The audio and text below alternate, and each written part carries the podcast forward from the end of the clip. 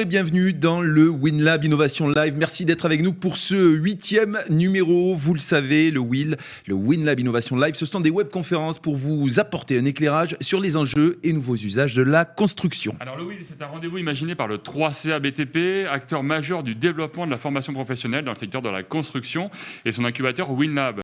Notre volonté avec ce rendez-vous, décrypter un thème du jour ensemble avec nos invités et spécialistes. On vous rappelle que le WinLab Innovation Live se découpe en cinq temps forts.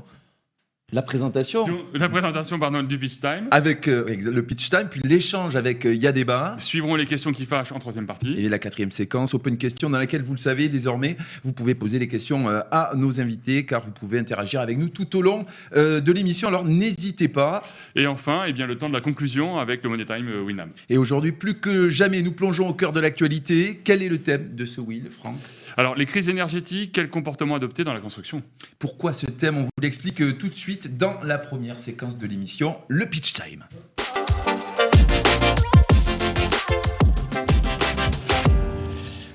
Et le pitch time, c'est le moment des présentations. D'abord le thème du jour, puis nos invités. Crise énergétique, quel comportement adopter euh, dans la construction?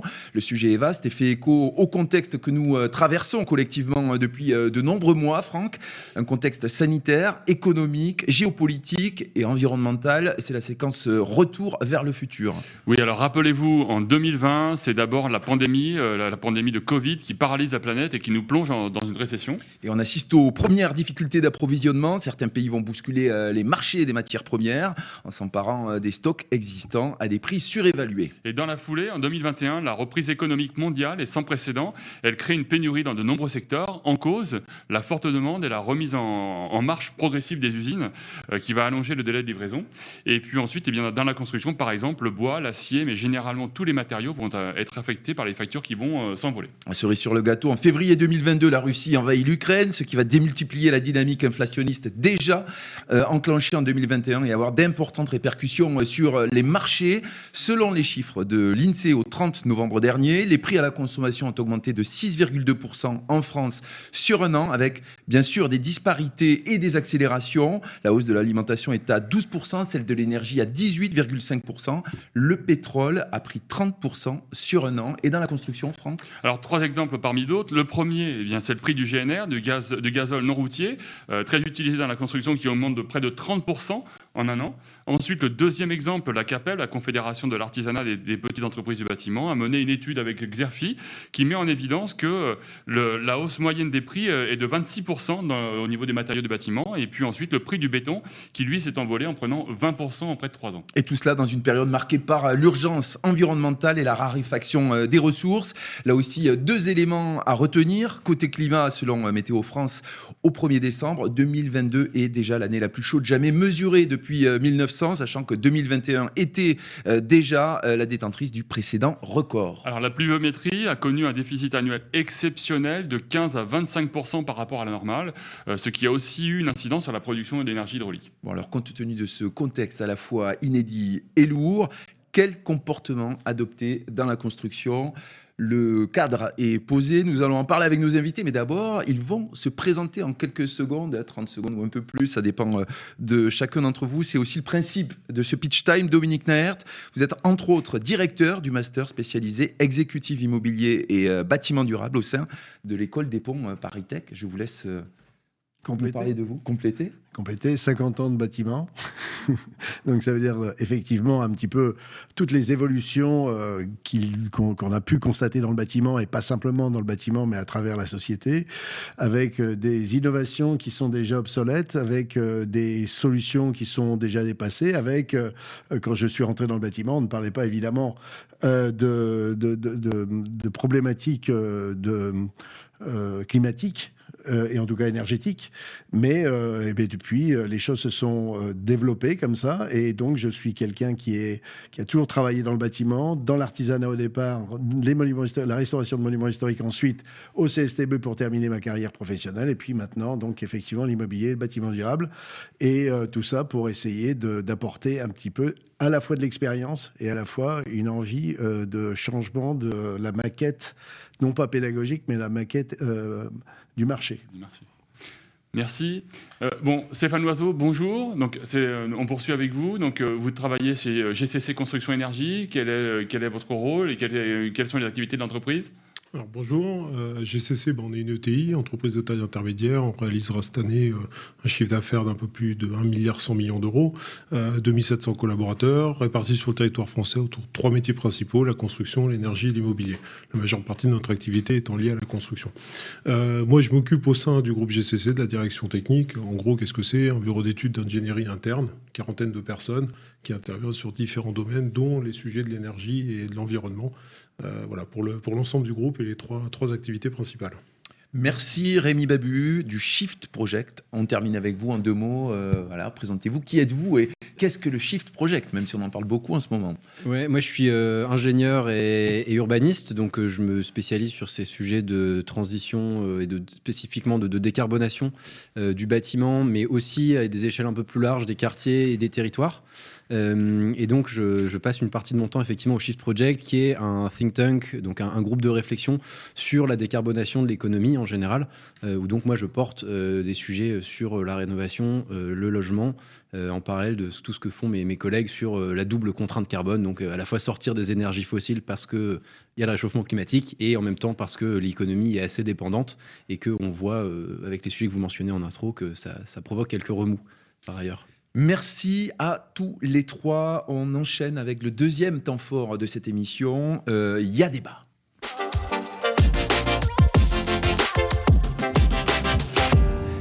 On l'a vu il y a quelques minutes, rien ne fonctionnera plus selon les schémas auxquels nous étions euh, habitués jusqu'ici, euh, notamment pendant ces 30 dernières années. Alors dans ces conditions de crise énergétique, quel comportement adopter dans la construction? On vous pose la question à tous les trois, messieurs, et on commence euh, peut-être euh, avec vous. Oui, et si, on se penche, si on se penche sur le court terme, Dominique, donc euh, quelle est votre, votre analyse et quelles sont les actions à engager là, maintenant, tout de suite? Moi, ce que, ce que je, simplement je veux souligner, c'est qu'effectivement, on est dans une période assez extraordinaire, très positive, c'est intéressant de le dire aujourd'hui où tout le monde peut paraît un petit peu euh, morose, euh, catastrophique. Ah, j'essaye de vous prendre à contre-pied, mais parce que je sais que euh, ça fait au moins 35 ans qu'on savait même à partir de 74, on savait, on savait qu'à un moment donné, le système que nous avions mis en place n'allait pas continuer. Et donc, euh, aujourd'hui, on est effectivement la tête dans, pas, même pas dans le bidon, mais dans, dans le mur, et que aujourd'hui, il faut réagir. La réaction est d'autant plus vive euh, que, effectivement, on a cette guerre en Ukraine qui nous remet tout en question, et donc il faut rebattre les cartes, réfléchir autrement, repenser les choses, que ce soit au niveau de la formation, au niveau euh, de, sa vie sociale, de la vie économique, de la vie du bâtiment. Et euh, par voie de conséquence, euh, en tout cas, tout ce que nous savions sur, par exemple, la rénovation énergétique ou en tout cas l'isolation et, la, la, la, meilleure, performance des bâtiments, eh bien aujourd'hui, on est, on, est, on est dedans on est dedans. Et il faut absolument euh, non, seulement, euh, non seulement réagir, on sait ce qu'il faut faire. On a exactement aujourd'hui toutes les solutions, on les connaît, toutes ces solutions, il faut les mettre en œuvre. Voilà. Avec la rénovation euh, de tous les logements, sans bah, exception. Bah, sans exception. Il faut non seulement rénover euh, les, les 4 milliards de mètres carrés de, logements, il faut rénover les 1 milliard de mètres carrés de, de, tertiaires, il faut rénover les 100 millions de mètres carrés de, de bâtiments collectifs. Euh, là, je crois qu'on va annoncer très prochainement la rénovation de 50 millions de mètres carrés d'écoles. Mm. Euh, donc que ce soit les écoles primaires, les écoles maternelles, puisque les collèges et, les lycées, ce sont euh, et, les départements et les euh, régions qui en sont responsables. Mais ça veut dire par là qu'effectivement, collectivement, il faut se mettre non seulement en ordre de marche, mais il faut se mettre en ordre de marche pour dans 28 ans, pour donner, avoir un résultat qui a été signé à la COP 21 dans 28 ans. Comment euh, Alors, et il y a la SNBC, évidemment, la stratégie neutralité carbone. Bon, ben voilà, tous ces sujets-là, on les connaît. Un chiffre euh, en complément hein, qui vient d'être euh, donné par l'Observatoire national de la rénovation énergétique. Il y aurait 5 à 8 millions de passoires thermiques en France et il n'y aurait moi, j'insiste sur ce point que 5% des logements qui pèseraient, qui seraient classés au niveau du diagnostic DPE A ou B, c'est très peu. Euh, il y a énormément de travail à faire sur cet angle-là, comme vous le disiez. Rémi Babu, la France doit sortir de la dépendance aux énergies fossiles et réduire de 40% sa consommation énergétique d'ici à 2050. Mais tout de suite maintenant, qu'est-ce que vous, vous préconisez avec votre think tank? alors, à très court terme, il y a des mesures techniques qu'on peut prendre pour bah, faire face euh, à l'immédiateté, notamment de, l'envolée des prix, qui a des, conséquences sociales importantes. Hein. Je rappelle que euh, on avait euh, quelque chose comme 5 milliards de ménages déjà, 5 milliards, 5 millions, pardon, de ménages en France qui sont qui rencontrent des problématiques de précarité énergétique, donc ce qui est quand même complètement considérable. Hein. On est sur quelque chose entre 10 et 20 de la population, selon les façons dont on compte. Et ça, c'était les chiffres avant envolée des, prix de l'énergie. Donc, pour ces gens-là, bah, et pour d'autres aussi, il faut évidemment euh, prendre un certain nombre de mesures assez directes. Il y a des gens qui en ont fait des, recensements. Euh, je pense à Carbon 4, je pense à, à Negawatt. Il y a vu un bon article avec une belle illustration dans Libération, etc. Voilà, il y a des choses, euh, mettre des, films isolants sur les fenêtres, tout simplement réviser les systèmes énergétiques qui fonctionnent pas toujours bien, calfeutrer un petit peu mieux. Il y a des choses qu'on peut voilà, manchonner un certain nombre de tuyaux. Il y a des choses comme ça qui vont très vite. Installer une programmation du chauffage, ça coûte pas très très cher. Et dans les logements mal isolés, ça, fait ça peut faire une grosse différence sur la facture. Euh, sans faire de gros travaux. Mais avec tout ça, de toute façon, à un moment, euh, on n'arrivera pas à dépasser non plus euh, une, certaine performance. Et c'est pour ça qu'il faut aussi enclencher des choses à plus long terme. Aujourd'hui, la situation dans laquelle on est, avec des enveloppes absolument considérables qui sont débloquées en chèque énergie pour aider les ménages à faire face à, l'envolée des prix, parce qu'on est en train de, parer au, plus urgent, ben en fait, elles sont d'un ordre de grandeur euh, comparable à celui qu'il faudrait mobiliser chaque année pour euh, la rénovation des logements. Nous, on est dans la campagne Unlock, là, avec un certain nombre d'autres organisations qui visent à euh, rendre disponibles les financements nécessaires à la rénovation. on, a calculé qu'il faudrait, dans un premier temps, 8 milliards supplémentaires par an mis sur la table par l'État. Euh, en ordre de grandeur, on n'est pas très très loin de euh, ce qu'on va dépenser avec le chèque énergie cette année. Ce que vous dites, c'est que dans l'immédiat, il faut penser le long terme déjà et prendre des mesures euh, d'importance. On y reviendra juste après. Il faut faire les deux. Stéphane Loiseau, en tant qu'acteur terrain, vous partagez cette analyse. Quel, quel comportement doit-on adopter tout de suite dans la construction? Alors il y a effectivement des gestes pratiques qu'on peut mettre en œuvre, mais il y a aussi peut-être une tout de suite des, grandes décisions à prendre Je vais rebondir sur les propos de Dominique tout à l'heure. Il y a, sûrement aussi une opportunité à saisir euh, pour les acteurs de la construction. Aujourd'hui, je pense que ça va nous amener à revenir aussi à du bon sens pratique on a connu dans ces dernières années un peu des dérives sur tout un tas de sujets. Hein. On l'a vécu dernièrement, même sur les sujets d'économie d'énergie dont tu parles. Euh, il y a aussi enfin, la domotique à outrance, etc., qui n'est pas forcément la solution. On parlait euh, d'économies qui peuvent être simples en calfeutrant des fenêtres ou des choses comme ça. Il y a aussi, il faut qu'on fasse notre travail. Enfin, je veux dire, il faut être pragmatique. Par exemple, aujourd'hui, on sait qu'une installation de chauffage, par exemple, correctement réglée, va de suite amener 10 à 15% d'économie d'énergie. Et on ne parle pas d'investissement lourd. En fait, il faut juste que les gens fassent leur job. Quoi. Et euh, après, ça peut être les économies de qui aujourd'hui, on a été un peu, euh, c'est vrai, aujourd'hui, on n'était pas très regardant parce qu'on avait quand même des produits qui n'étaient pas forcément si chers que ça, quoi qu'on en dise. Hein, aujourd'hui, meilleure gestion des matériaux et des déchets, c'est ça? Euh, Exactement. C'est de, on va dire qu'aujourd'hui, il y, a vraiment moyen, je pense, c'est ma conviction d'aller taper euh, et de faire des choses beaucoup plus pragmatiques et sensées, avec déjà du bon sens. Après, effectivement, il y aura des sujets d'innovation qui devront arriver, parce qu'il va falloir s'améliorer. Les 40%, on ne va pas les trouver comme ça. Hein.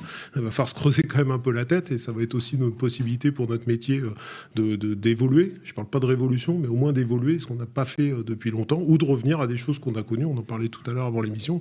Aujourd'hui, on entend des termes qui reviennent, qui ont été connus dans les années 70, 80, et qu'on a un peu perdu. Alors pourquoi l'histoire le, dira, mais voilà, de revenir à des choses un peu pragmatiques qu'on connaît, qu'on maîtrise et sans forcément avoir peur de ce qui va arriver demain. Hein. Et est-ce que cela ça nécessite aussi une nouvelle façon de travailler, travailler en, une façon de travailler entre les différents corps de métier? Il bah, faut que les gens se parlent. Aujourd'hui, on a quand même un souci. Euh, on est quand même dans une corporation, ou quoi qu'on en dise, on parle. Alors, je vais, faire une digression, mais parler de BIM, de travail collaboratif, etc., alors qu'on n'a jamais autant travaillé en silo. Enfin, c'est juste catastrophique. Aujourd'hui, sur un projet, personne ne se parle. Donc après, on se demande pourquoi ça marche pas. Peut-être une petite idée là-dessus. Donc si on veut avancer, il faut que ça arrive ensemble. Mais quand je dis ensemble, c'est pas que les acteurs de la construction, où là je parlais de travail collaboratif avec les maîtriseurs, il faut aussi une volonté des maîtres d'ouvrage. Parce qu'à un moment, les entreprises, elles peuvent pas tout. demain, on est quand même coincé dans un modèle économique qui fait que si le client veut pas, euh, vous, pouvez lui tendre le bras, vous pouvez vous rouler par terre, s'il n'a pas envie, il n'a pas envie. Donc euh, aujourd'hui, il faut qu'il y ait une prise de conscience, j'espère qu'elle arrive, en se disant, euh, bah, ensemble, on peut y arriver, on peut le faire, mais il faut que tout le monde aille dans le même sens, ce qui n'est pas forcément le cas aujourd'hui. C'est-à-dire qu'aujourd'hui, on voit qu'il peut y avoir des oppositions entre un industriel qui a envie de quelque chose, une entreprise, ben, on entend aujourd'hui, on en parlait tout à l'heure, hein, des extrémistes, on va pousser tel ou tel sujet parce que c'est à l'air du temps, et puis euh, des maîtres d'ouvrage qui vont pas forcément être réceptifs au sujet parce que ben, je peux comprendre qu'il y a un modèle économique. Il faut que ça change ça. Un comportement du politique, comportement des acteurs euh, du terrain, des professionnels. Je vous voyais réagir, euh, Dominique Nair. Oui, et pour, compléter, aussi changement de comportement, ou en tout cas formation, information et formation des maîtres d'ouvrage. Euh, maître d'ouvrage public déjà, euh, c'est-à-dire qu'effectivement dans les collectivités, euh, au niveau de, l'État, au niveau de, différentes organisations, eh bien, on n'a plus personne pour mener correctement les, chantiers, les dossiers, et, donc il y a un manque de formation à tous les niveaux. on sait très bien que c'est le maître d'ouvrage qui décide. Euh, il décide s'il veut faire du BIM ou pas du BIM, s'il veut faire du, verre ou pas du verre, s'il veut faire des économies ou pas d'économies, s'il veut faire ceci ou cela. C'est lui qui décide.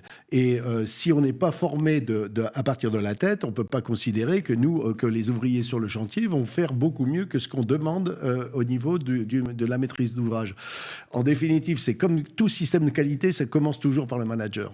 C'est celui qui, c'est le grand patron, on va dire, le grand patron ben, le grand patron dans un chantier, c'est le maître d'ouvrage.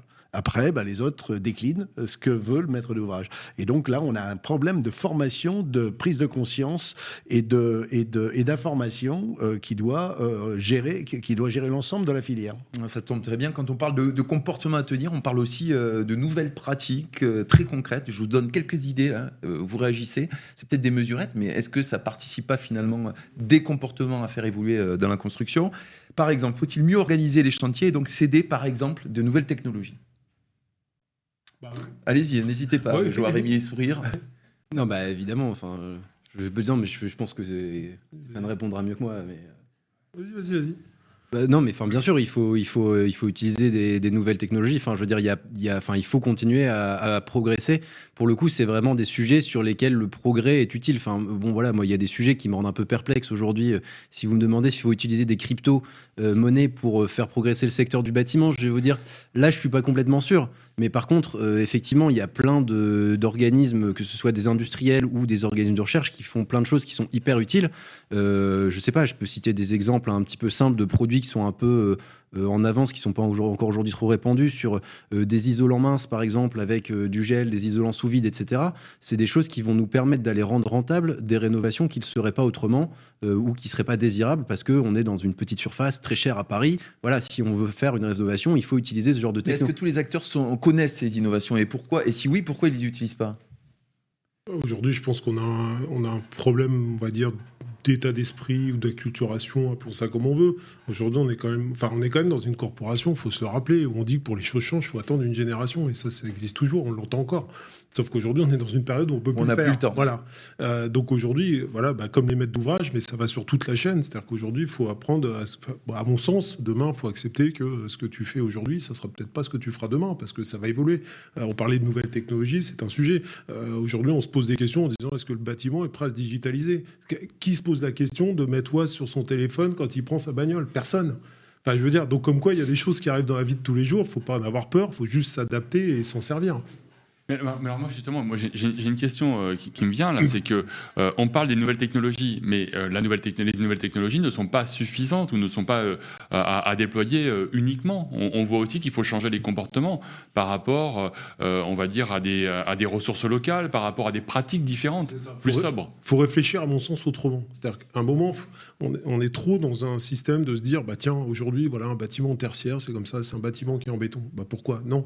Aujourd'hui, il peut très bien être en béton et avec avec du bois, ou il peut être que en bois, ou il peut être peu, peu importe, ou en métal. Enfin, à un moment, utilisons le bon matériau pour le bon usage, comme la bonne énergie. Aujourd'hui, on se dit combien de fois on a dit, bah voilà, euh, on a un sujet qui était arrivé pour la... je parler un peu comme les anciens, mais quand il y a eu la RT 2012, on se dit, on avait l'impression de découvrir les chaudières à condensation. Enfin, c'était le truc, ah, c'est super, ça permet de mettre des points. Ouais, enfin, ça faisait 20 ans que ça existait, quoi.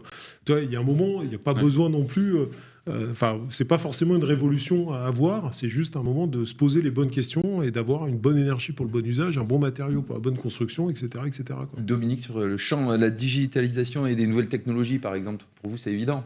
Alors d'abord, c'est évident tout simplement parce que effectivement, c'est ce qui te va ce qui permet en définitif de faire des simulations et donc euh, de d'éviter de faire des, des erreurs, je dirais physiques qui coûtent cher et euh, de pouvoir rectifier rapidement. Alors la grosse euh, grosse problématique, par exemple du BIM. Parlons BIM parce que c'est le, gros souci euh, de tout le monde, de tout le monde dans le bâtiment. hein. C'est que la problématique du BIM, c'est quoi le BIM? C'est la collecte d'informations justes qui va nourrir peut-être une maquette numérique. Donc, on revient à ce que vient de dire Stéphane, c'est-à-dire en fait, c'est toujours cette problématique d'ouvrir un petit peu euh, les, silos et d'aller chercher l'information là où il est. Et l'information n'est pas que chez le maître d'œuvre. L'information, est évidemment chez le maître d'ouvrage, chez les assistants en maîtrise d'ouvrage, euh, chez, euh, dans la maîtrise d'œuvre, dans les entreprises. Et quand ce sont des entreprises qui, prennent à la fois des, sous-traitants euh, ben, chez le sous-traitant, chez le fournisseur, euh, chez l'usager, évidemment, chez euh, l'exploitant, chez le, le, mainteneur. Et la problématique, c'est que, évidemment, les informations, comme ils ne sont pas collectées correctement, eh bien, euh, vont vous donner une maquette qui ne va pas être juste. Et comme elle n'est pas juste, on va dire, bah, ça ne fonctionne pas. Donc, c'est vraiment un changement d'attitude.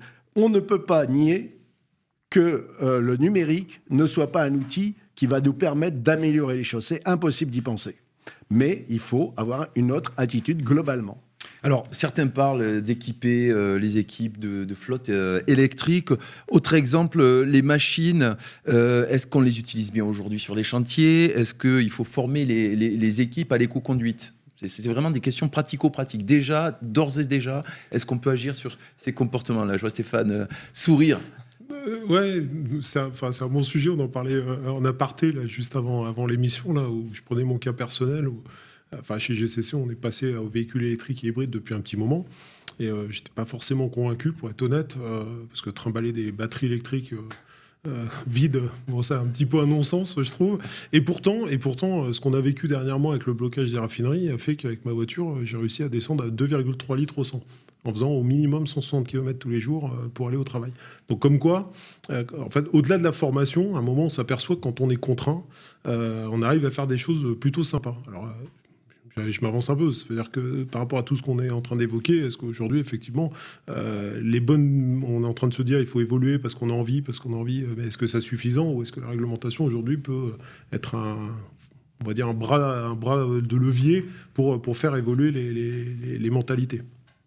Ce sujet-là précis, euh, le GNR, c'est quand même un, serpent de mer, par exemple. Ça fait euh, trois ou quatre ans que l'année prochaine, il va enfin être taxé euh, à la hauteur de, des, autres, des autres produits. Et, et chaque fois, c'est, re- c'est reporté. Donc, euh, une question de bras réglementaire et une question Exactement. de... La réglementation est spécifique pour euh, effectivement les acteurs de la construction, mais euh, on comprend les enjeux également qui, euh, qui, qui- qui sont sous-jacents. Euh, Franck Oui, mais alors justement, moi, moi, j'allais en venir à un sujet qui m'échappe, la formation, les compétences. Donc euh, pensez-vous, messieurs, en tant qu'experts, observateurs, qu'il faut renforcer euh, la, la formation pour adapter les compétences aux, aux enjeux et aux usages? Dominique? Alors, le sujet est vaste, mais je vais rester sur deux ou trois sujets. La première des choses, effectivement, comme je l'ai dit tout à l'heure, la formation, c'est toute la chaîne. C'est-à-dire qu'aujourd'hui, il faut former euh, des gens qui ont so- 60 ans, 50 ans, 40 ans, 30 ans, des gens qui sont euh, dans tous les secteurs. Il y a la formation initiale et la formation continue. Ça, c'est la formation euh, continue. En ce qui concerne maintenant la formation initiale, j'oserais presque dire que aujourd'hui, c'est- la formation par elle-même, elle n'est pas si mauvaise que ça. Moi, j'ai fait, j'ai mon métier de maçon, tailleur de pierre, enfin d'abord de maçon d'ailleurs. Euh, j'ai appris à, poser des, des, parpaings, puis après j'ai posé de la brique, puis ensuite j'ai posé de la pierre, puis ensuite j'ai taillé de la pierre, puis ensuite j'ai fait de la restauration de monuments historiques, j'ai fait de la fresque, j'ai fait du, j'ai fait du marmorino, j'ai fait euh, de la terre, j'ai fait des tas de trucs.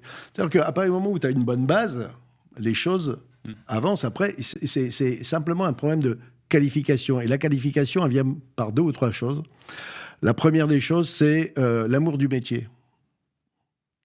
Alors ça, c'est quelque chose d'un peu compliqué aujourd'hui, où il y a une sorte de, comment on peut appeler ça, de désintérêt euh, de la chose longue et en tout cas, euh, effectivement, une, problématique de spécialisation qui fait qu'on a perdu le sens du, le sens du métier, ou en tout cas le sens du travail à long terme. Euh, à partir du moment où vous, vous avez une spécialisation, c'est-à-dire quelque chose où on va, vous, on va détailler les choses de telle façon que vous n'avez plus d'intérêt général, vous ne comprenez pas l'ensemble du sujet, vous êtes en train de créer des, ce qu'on appelle aujourd'hui des bullshit jobs. Euh, et, euh, tout comme vous en trouvez dans l'administration, vous l'avez aussi sur les chantiers. traduire les, les auditeurs et les spectateurs. Hein, voilà, oui, on Peut pas...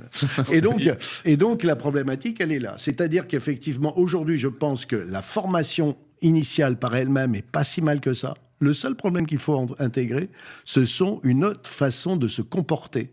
Donc, travail euh, collaboratif, intelligence collective et euh, derrière tout ça, prise de conscience, elle, évidemment. Alors il y a une chose qui pour moi est fondamentale aujourd'hui, qui est extraordinaire, c'est la fresque du climat, la fresque de la construction, la fresque de la biodiversité. Ça, ce sont des sujets qui fonctionnent très bien et euh, des sujets qui peuvent se faire à travers d'autres systèmes ludiques.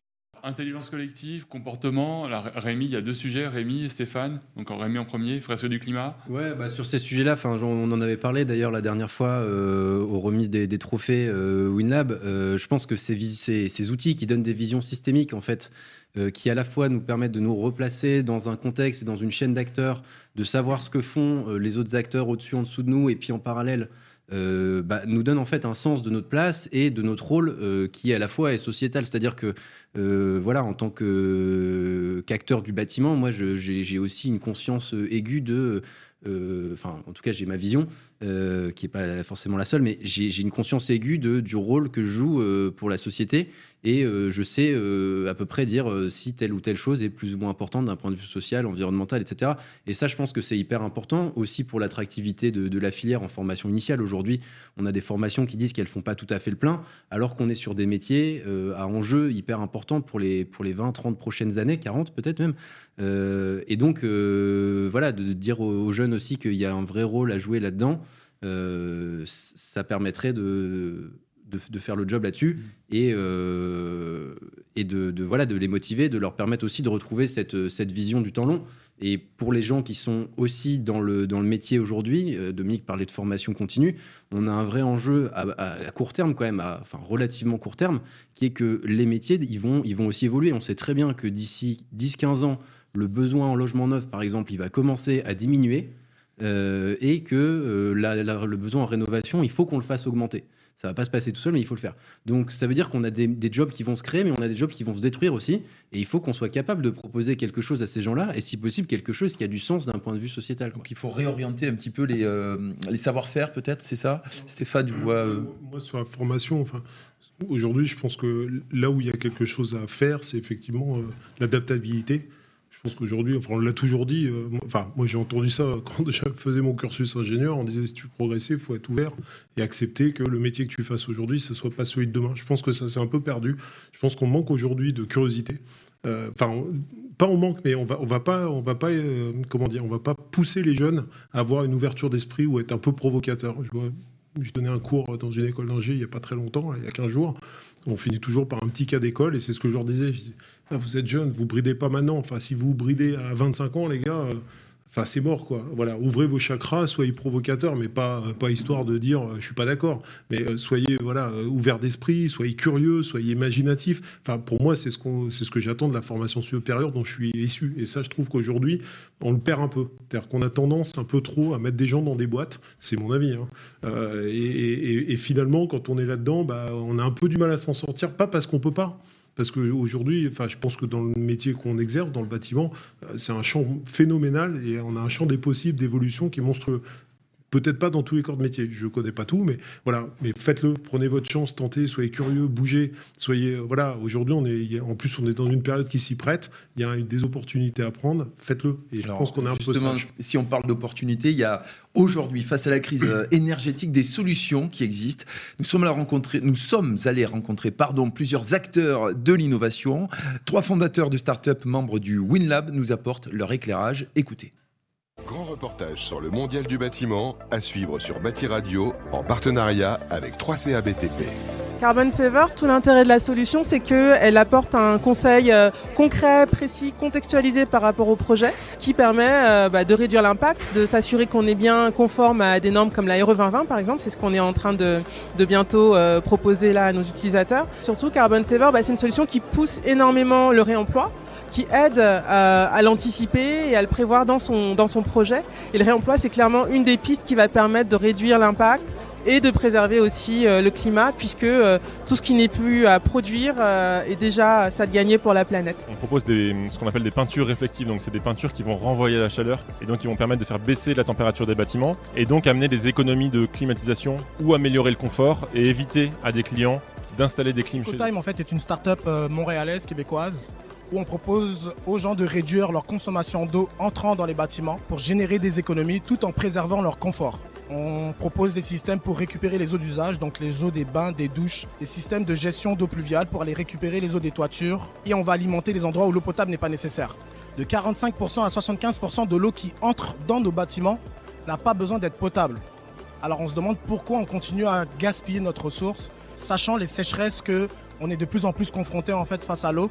Aujourd'hui, au 21e siècle, on ne comprend pas en fait pourquoi encore on met de l'eau potable dans les toilettes. Donc là, justement, chez Ecotime, on a des solutions qui permettraient en fait de régler ça, les enjeux comme ça, et permettre de réduire en fait la consommation des gens sans qu'ils aient à changer leur style de vie. Chez Béton, nous sommes en train de réaliser un mix entre Togo Togo et Tinder pour valoriser les invendus de béton frais. Euh, les utilisateurs, qu'ils soient un particulier ou euh, un artisan, ont tout simplement à créer leurs euh, besoins de béton sur notre web application. Et nous, dès qu'une centrale nous signale un retour qui est disponible, on va réaliser un matching. Et dès lors, ils vont pouvoir acheter ce retour de béton frais à moindre coût, puisqu'on est à peu près à moins 40%. On leur permet à la fois d'économiser et d'agir positivement sur la planète. Alors sachez que vous pouvez retrouver euh, l'intégralité de cet entretien en version, bah, en version longue sur le site euh, du WinLab. Alors tout de suite, euh, réaction à chaud, messieurs. Dominique, réaction par rapport à ce que vous venez de voir? Ben, D'abord, c'est extrêmement intéressant. Nous sommes dans la sobriété partout là. Et euh, il y, a, effectivement, hormis peut-être effectivement la, si, si, la sobriété, puisque j'allais dire la peinture blanche qui, renvoie la, lumière, c'est, on est aussi dans la sobriété.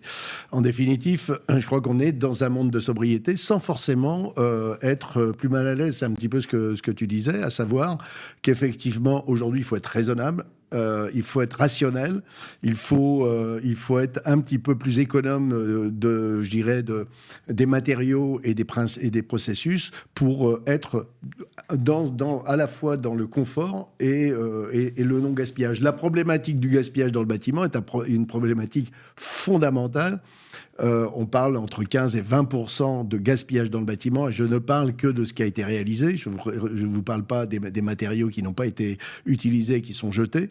Donc, euh, quand on arrive à des chiffres comme ça, eh bien, on peut considérer que, euh, je rappelle que le bâtiment, c'est à peu près 150 milliards d'euros par an. Vous faites 15% de 150 milliards, vous voyez un petit peu les, sources d'économie.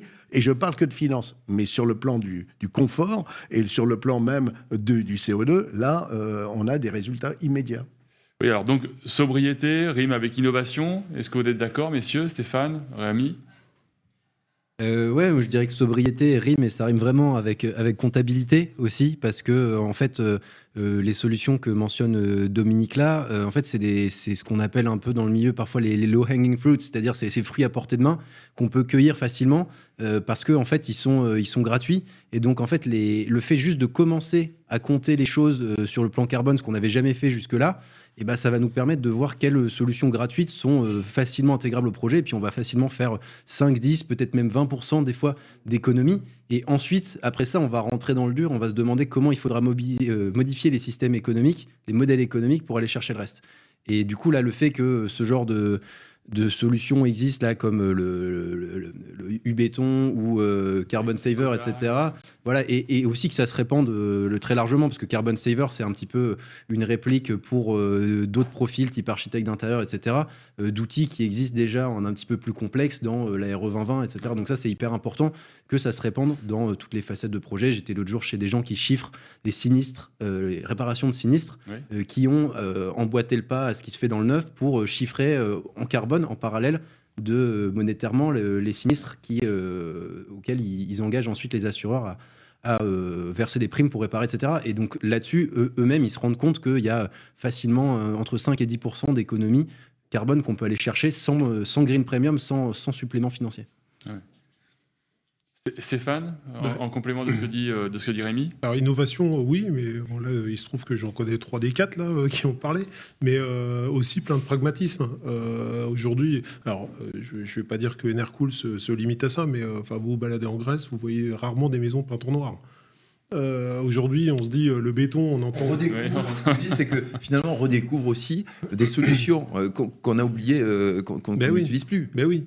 derrière, on entend tous les jours nos maîtres d'ouvrage nous dire que le béton c'est cher. Entre parenthèses, est-ce que vous savez ce que coûte un mètre cube d'eau potable chez Evian, par exemple? Et puis vous verrez que le béton, c'est pas si cher que ça. Peut-être pour ça qu'on a du mal à le faire changer. mais à côté de ça, au prix que ça coûte, de, de, repartir avec des incomplets ou de les jeter voilà, pour faire la quatrième passe d'un chemin piétonnier ou, ou d'une entrée de chantier. Enfin voilà, c'est un peu dommage. Donc c'est sympa aussi de voir que c'est un peu ce que je disais tout à l'heure. Est-ce qu'on parle vraiment d'innovation, de révolution ou plutôt d'évolution? C'est bien un changement de mentalité. Donc un changement de paradigme. Voilà. Et de... Il faut se recalibrer aussi par rapport Exactement. à des pratiques qui, qui existaient avant. Alors, Dominique, en, en, complément de ce qui vient d'être dit, euh, on parle de, donc de l'augmentation du prix des matériaux, donc de l'innovation, donc on, on, réinvente rien, mais finalement, le biosourcé, finalement, c'est une évolution plus qu'une révolution. Euh, Est-ce que vous pensez qu'il faut aujourd'hui euh, généraliser des process euh, qui, pour, pour euh, s'orienter de plus en plus vers ces, ces matériaux-là? Notamment quand on voit le prix des matériaux euh, classiques aujourd'hui. Puisqu'il y avait aussi euh, la réaction de certains acteurs qui disaient oui, ça coûte toujours trop cher de, de changer et d'évoluer. Oui.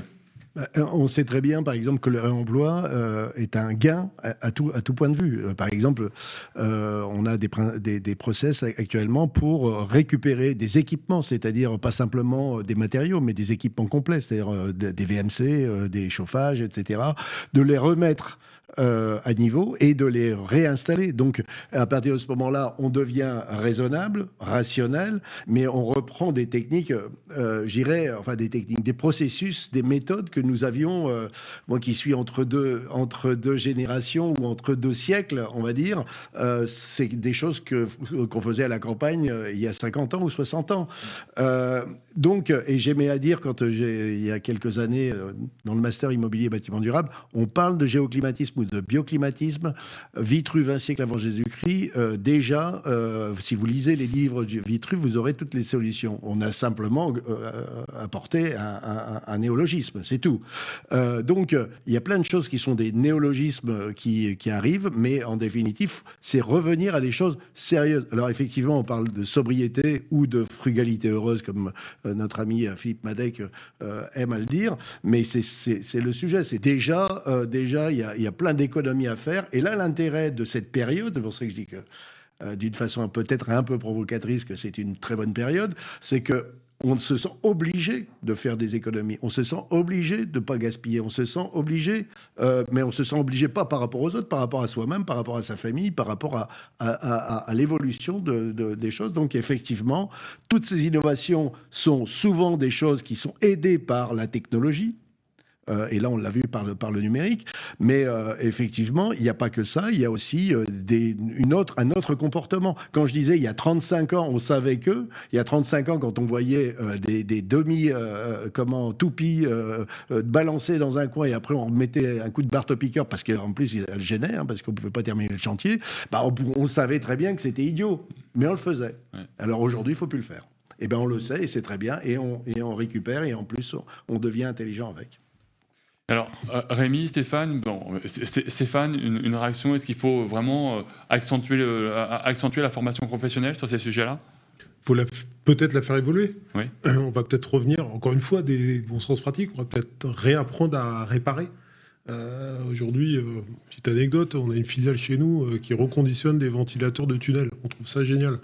En fait, qu'est-ce qui est pas normal De mettre tout le temps des ventilateurs neufs ou aujourd'hui de revenir à du bon sens, de remettre quelque chose qui finalement, moyennant reconditionnement simple, permet de refonctionner pendant 10 ans? Allonger la durée de vie, simplement. Mais oui.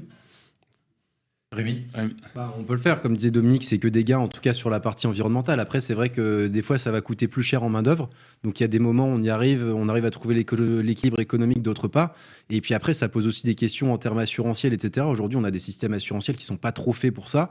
Donc, euh, encore une fois, c'est une question d'évolution euh, systémique. Et heureusement, il y a des gens qui réfléchissent un petit peu euh, là-haut, à l'Europe, etc. Donc, ça va, ça va bouger, mais c'est long. Sur le long terme, euh, est-ce que, selon vous, la formation, la coopération, la spécialisation ne sont viables que, si les professionnels s'y retrouvent?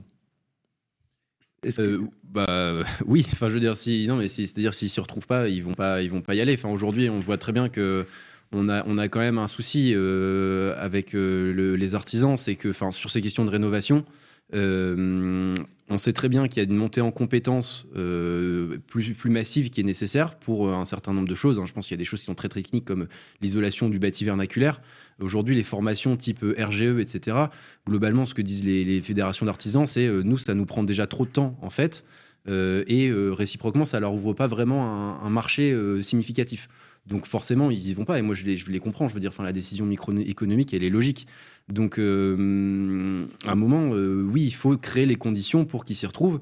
Et donc ça, ça veut dire que bah, il faut créer de la demande euh, côté rénovation performante, notamment pour que ça leur, leur crée un marché et que derrière, il y ait un vrai bénéfice pour eux à aller se, se former. euh, et donc, ça veut dire aussi peut-être qu'il faut être plus exigeant sur ce qu'on demande à la rénovation et qu'on le contrôle mieux. Parce qu'aujourd'hui, c'est des choses qu'on ne fait pas vraiment bien. Alors, quand vous dites plus exigeant, concrètement, ça veut dire quoi? Bah, ça veut dire qu'on arrête de juste demander des, d'un- enfin des, de- d'inciter même à des, à des gestes, euh, typiquement via les C2E, les isolations 1 euro, etc. Dont d'ailleurs, au passage, il y a des rapports très récents qui disent qu'il y a beaucoup de malfaçons. Euh, et que euh, on demande beaucoup plus systématiquement des rénovations euh, globales, par exemple, euh, que derrière on sait contrôler et qu'on mette en place les moyens de, de contrôle pour s'assurer que ça fonctionne. Là, là aussi, il y a des rapports de la Cour des comptes, etc., qui disent qu'aujourd'hui, il n'y a pas de contrôle de l'efficacité des politiques de rénovation. Donc ça veut, ça veut dire qu'il faut programmer, aller plus loin, aller plus vite et, euh, et, et tous ensemble. Et- Dominique, c'est un point que vous, dépensez- que vous défendez également? c'est difficile de pas défendre. D'abord, euh, effectivement, la problématique. euh, alors, dans le terme que vous avez utilisé, là, il y a le mot spécialisation. J'aime pas le mot spécialisation. Spécialisation, pour moi, c'est quelque chose qui considère qu'on doit euh, parcellariser et que par voie, par de conséquence, on va diminuer le champ d'action et par voie de conséquence, euh, derrière tout ça, on va avoir quelques petits soucis d'intérêt, d'intérêt de, de- la part de l'ouvrier. Moi, ce que j'aime, c'est la qualification, l'hybridation. C'est de faire en sorte, parce que nos problèmes à nous, on les connaît. On sait très bien que euh, c'est euh, les interfaces, ce sont les interfaces. Et euh, je me souvenais à l'instant, en, vous écoutant, que en 1973, vous n'étiez pas nés tous là, mais en définitive, en 73, moi, on me disait attention, là, il y a un problème de pont thermique.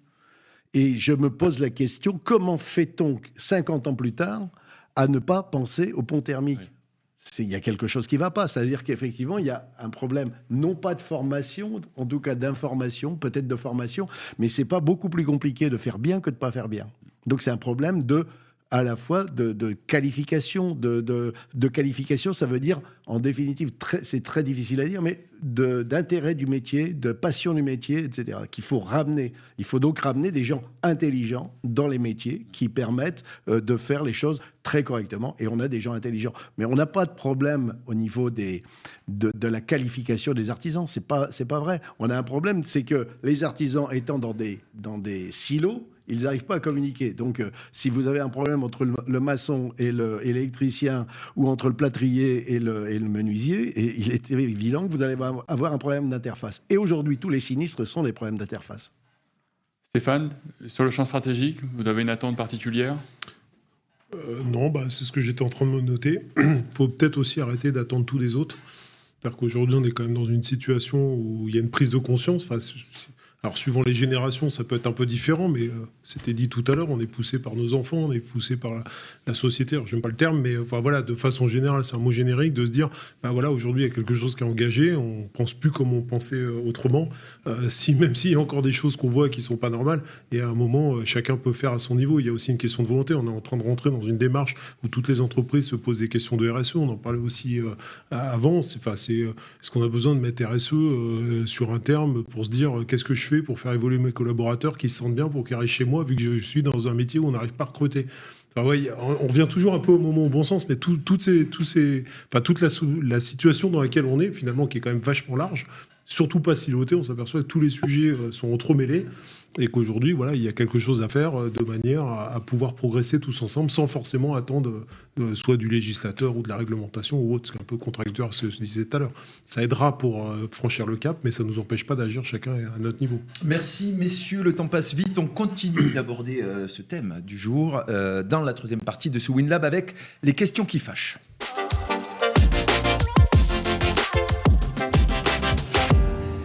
Crise énergétique, quel comportement adopter dans la construction hein, C'est dense, vous l'avez vu, vous l'avez euh, entendu. On traite ce sujet euh, cette fois de façon un peu plus piquante avec les questions qui fâchent. Vous en avez euh, l'habitude.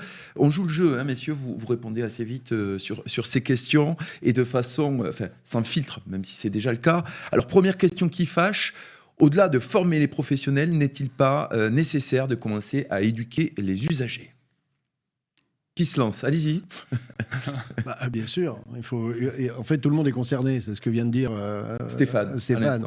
Euh, tout le monde est concerné. C'est évident que, par exemple, euh, on sait très bien que, et en, en Allemagne, on a fait le calcul, on a, on a fait beaucoup de rénovation énergétique et derrière tout ça, il y a, on a un rebond. Le rebond, ça veut dire qu'on ouvre les fenêtres parce que, etc. Alors, je pense que là, ça va se calmer en Allemagne hein, avec, avec la- la- les problématiques de gaz et chez nous aussi, ça va se calmer aussi.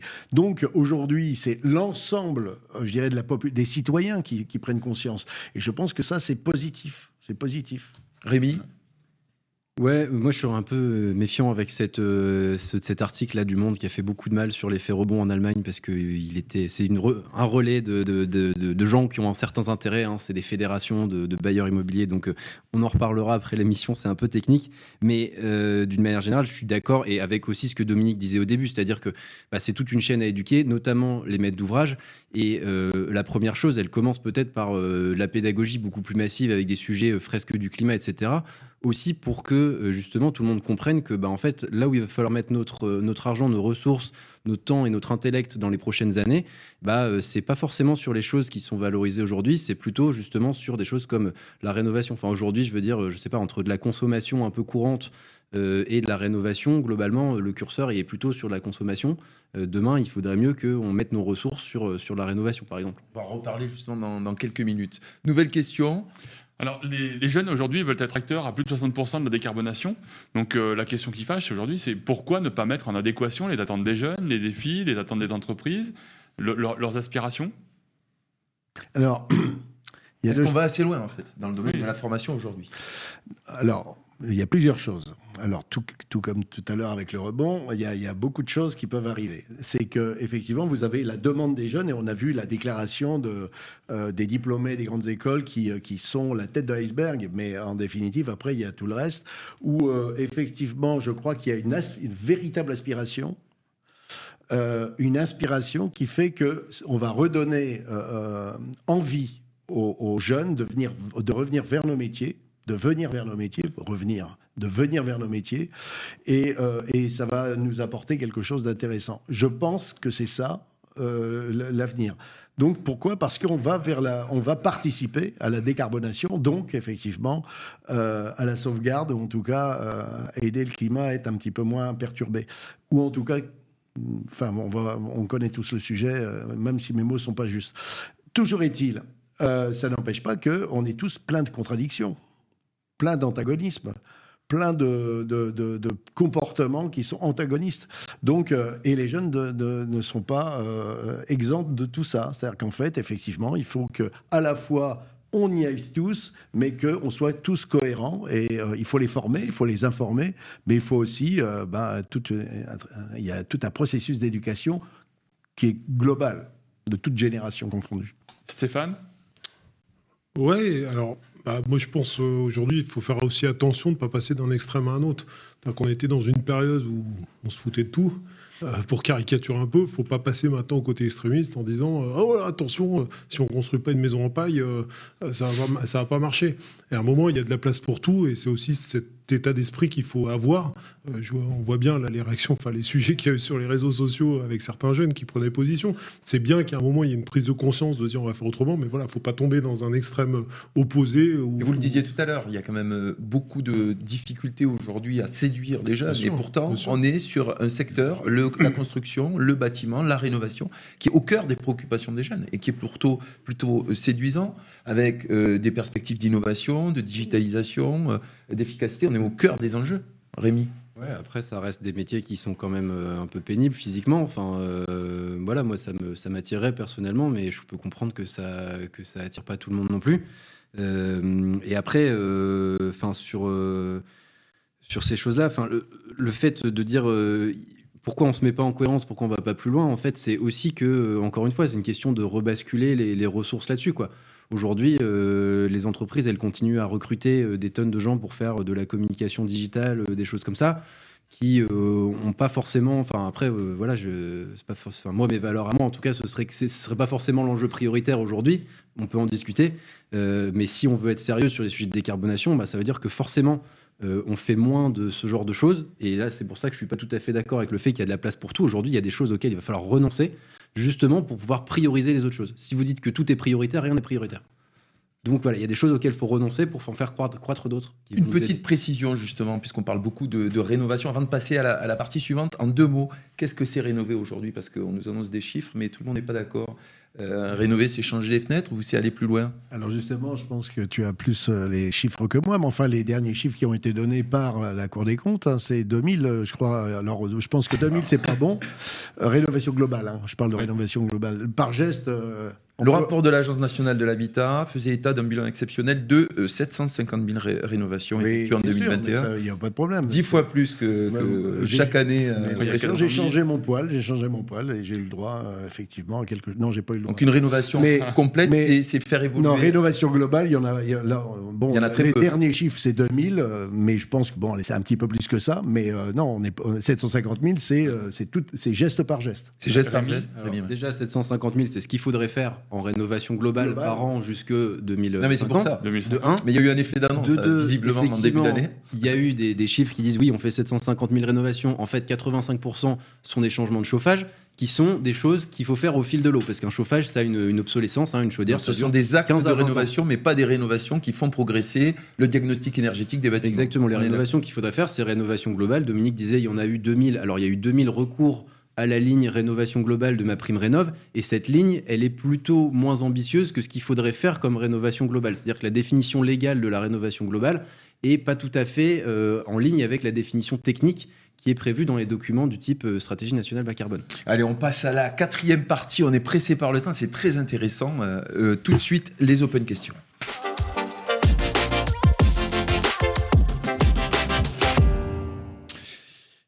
Justement, première euh, question euh, qui euh, nous est posée, pourquoi ne pas décider d'un plan Marshall de la rénovation, prendre en charge toutes les dépenses hein, La rénovation créerait de l'emploi et de nouvelles filières? Le retour sur investissement ne serait-il pas bénéfique à tous sur le long terme? En deux mots. Hein. Sinon, on n'aura pas le temps de conclure cette émission. Oui. Je suis d'accord avec eux.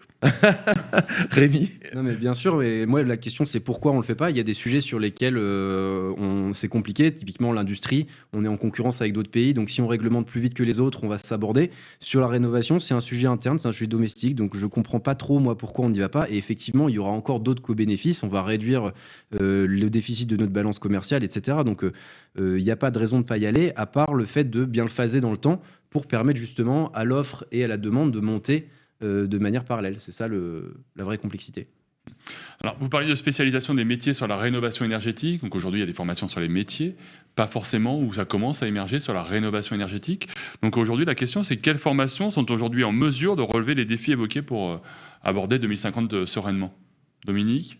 Alors je veux bien, je veux bien attaquer là-dessus euh, pour, différentes raisons. La première des, choses, c'est que euh, aller vers la rénovation énergétique quand on fait, euh, là on peut poser la question à l'entrepreneur, mais quand on fait du, béton et qu'on n'est pas trop mauvais maçon, on peut revenir vers la rénovation énergétique. Le gars, il va absolument s'adapter ou la fille va absolument s'adapter pas un sujet, ça, euh, contrairement à ce qu'on peut penser. La, la, la deuxième euh, chose, c'est que euh, effectivement, euh, tout ça nécessite des procédures, une façon de travailler, euh, une, un système de contrôle.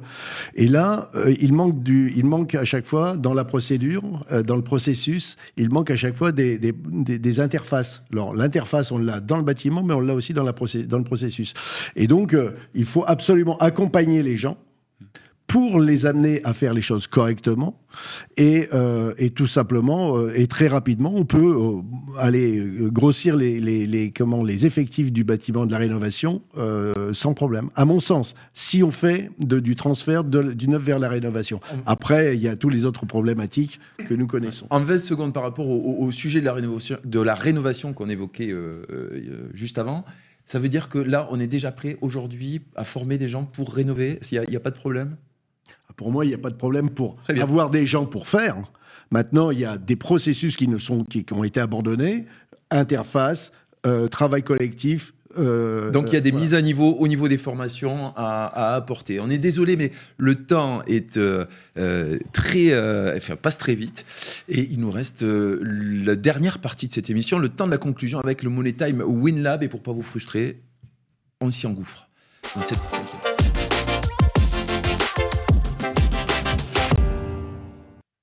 Voilà, on synthétise le temps, euh, les échanges, pardon, et les idées du jour. C'est vrai que c'est un sujet qui mériterait d'être abordé à nouveau parce qu'il est, il est très dense. Crise énergétique, quel comportement adopter euh, dans la construction?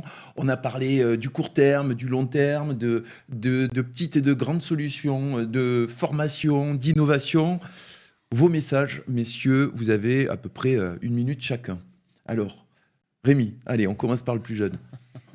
Euh, bah c'est assez difficile, mais euh, disons que, enfin moi, mon message, il s'adresse plutôt euh, aux décideurs et aux, personnes qui ont la capacité un petit peu de, transformer, de donner l'impulsion qui va permettre de transformer le système. C'est justement d'avoir cette vision systémique à l'échelle du déjà du système rénovation, à l'échelle du bâtiment, et justement d'avoir la vision de comment interagissent entre des questions d'offres, de demandes d'offres techniques, d'offres de formation, pour réussir à euh, bah, que, que, les quantités, en fait, en termes de nombre de rénovations, de disponibilité de bras euh, et de, matériaux et d'énergie, etc., euh, se correspondent et euh, prennent, la, prennent la bonne trajectoire par rapport à ce dont on a besoin. Voilà, donc cette vision systémique hyper importante euh, avec vraiment un phasage millimétré fort réglementaire, euh, politique et, et bien sûr d'activer derrière les leviers réglementaires, financiers, etc. qui vont avec. Stéphane? Faut, Partant de ce postulat où je suis d'accord, moi je vais me placer du côté de l'entreprise, je vais dire euh, entreprenons autrement, osons. Euh, arrêtons de se bloquer, de se mettre des barrières. Tout à l'heure, on parlait de matériaux avec des histoires d'assurance. Avant de commencer à se dire qu'est-ce qui me pose un problème avec les assurances, bah, utilisons déjà ce qui ne pose pas de problème avec les assurances. En fait, je pense qu'aujourd'hui, il faut vraiment changer de braquet, il faut changer d'état d'esprit. Aujourd'hui, on a tendance à trop facilement se mettre des freins, enfin, c'est mon point de vue, voilà, euh, qui n'ont peut-être pas lieu d'être. Voilà. Aujourd'hui, soyons curieux, soyons ouverts d'esprit et avançons. Dominique, c'est votre tour. Mais nos camarades ont tout dit. Hein, donc, effectivement, c'est un problème, euh, c'est un problème systémique, ça c'est certain, et, euh, c'est un problème de priorité, c'est un problème de choix, euh, et c'est un problème surtout euh, qui doit démarrer à la, à la tête, c'est-à-dire en fait les maîtres d'ouvrage, c'est-à-dire les politiques, c'est-à-dire les directions, euh, je dirais collectives, et c'est-à-dire aussi les entreprises, les têtes des entreprises. et quand on a dit ça, ça veut dire qu'effectivement après tout le monde doit se prendre en main pour faire les choses. Il faut faire les choses. Il faut arrêter d'en parler, arrêter d'angoisser. Il faut faire. Il faut se mettre à l'action. Ben merci, euh, messieurs. Merci, Franck. Je pense oui. qu'on a tout dit. Bah, moi, moi, pas, tout. moi ouais, on n'a pas, pas, tout dit. Moi, il y avait un point que je voulais euh, aborder, c'est de, de, repartir sur un temps long. Vous l'avez abordé, messieurs, à plusieurs moments. C'est de repartir sur un temps long et avoir une vision stratégique au long terme, puisqu'en fait 2000 2050 c'est demain, mais c'est encore loin. Un temps long qui doit débuter impérativement aujourd'hui. Merci beaucoup d'avoir contribué à nourrir ce Will plongé au cœur de l'actualité. Merci à vous tous de nous avoir suivis, peut-être dans les transports, chez vous, je ne sais pas, ou sur un chantier même en direct avec euh, votre équipe. Euh, non, euh, on ne se quitte pas sans vous rappeler que si ce format vous a plu, vous, a plu, vous pouvez le retrouver, euh, que ce soit sur le site de, du WinLab ou également sur Radio Imo. Radio Imo. Effectivement, on ne se trompe pas. On se retrouve quant à nous très vite pour euh, éclairer à nouveau ensemble les euh, enjeux et les nouveaux usages de la construction. À très bientôt et bonne fin de journée à vous.